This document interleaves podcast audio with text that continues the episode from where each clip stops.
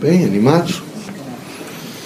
Vejam, meus amigos, essa vida da Terra é uma vida onde o, o domínio do contexto terreno é a diversidade.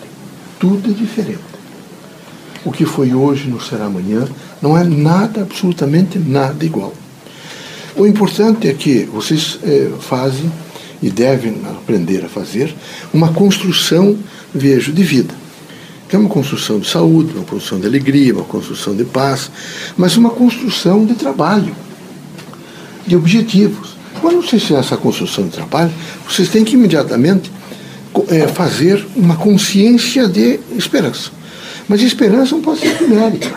Ela tem que ter, ser plausível dentro de, de uma viabilização efetiva de realização.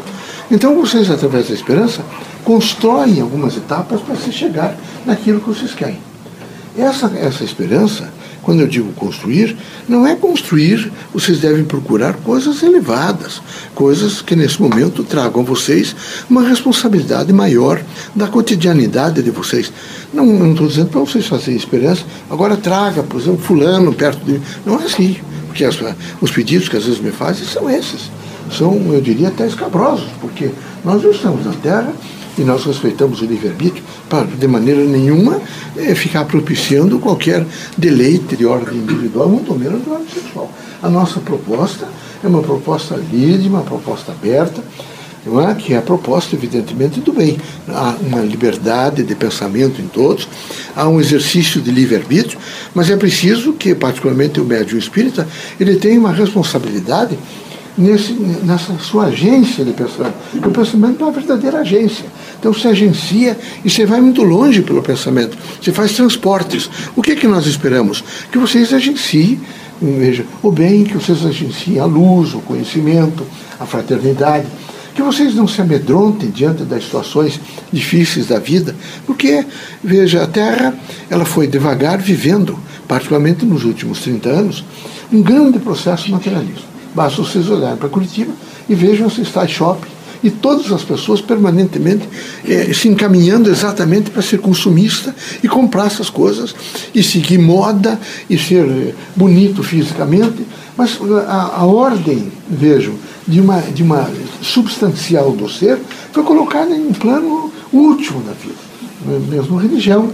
Que a grande proposta religiosa é que vocês todos tenham uma convicção que vocês venham aqui com convicção, que vocês entendam que a doação de vocês é muito importante, que vocês entendam, por exemplo, o trabalho de vocês, hoje foi difícil, amanhã será melhor, que vocês entendam, por exemplo, os filhos de vocês, os amigos, eles todos fazem a compensação de um processo de esperança. Que vocês tenham uma casa é, arrumada, os objetos de vocês sejam mais ou menos eh, prontos para trazer respostas para vocês. É preciso que a casa de vocês faça a linguagem do equilíbrio. Quando a casa não faz essa linguagem do equilíbrio, é, é dramático. E é preciso que vocês tivessem essa linguagem. Casa fosse harmônica. Veja, não quer dizer que casa de rico seja harmônica. Aliás, não são nem eles que harmonizam, são os empregados, não é? E eles procuram coisas que possam chamar a atenção.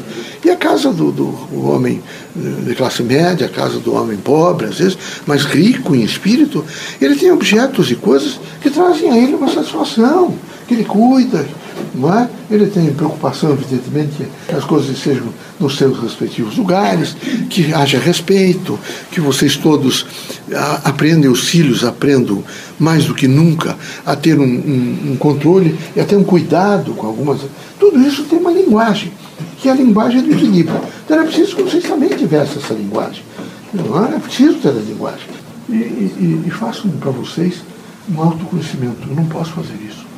E os que estão hoje com mais de 50 anos, perguntem sempre quanto tempo mais vocês vão viver. Sempre perguntem. Quanto tempo mais eu tenho vivido aqui na Terra? Quais serão os vícios que é melhor eu já eliminar agora? Então, tratar de ir abandonando isso, ir abandonando. E também abandonar o chamado pensamento negativo. Como vocês se deixam tomar um pensamento ditatorial negativo que destrói vocês e as instituições de vocês. Trate de pensar positivamente, viu? É positivo que você pensa. Tudo vai dar certo. Deus ilumine vocês. Sejam muito felizes. Eu fico feliz de saber que a grande maioria de vocês vem aqui para se doar para pessoas que estão tão abandonadas elas mesmas. Que Deus ilumine. Sejam muito felizes.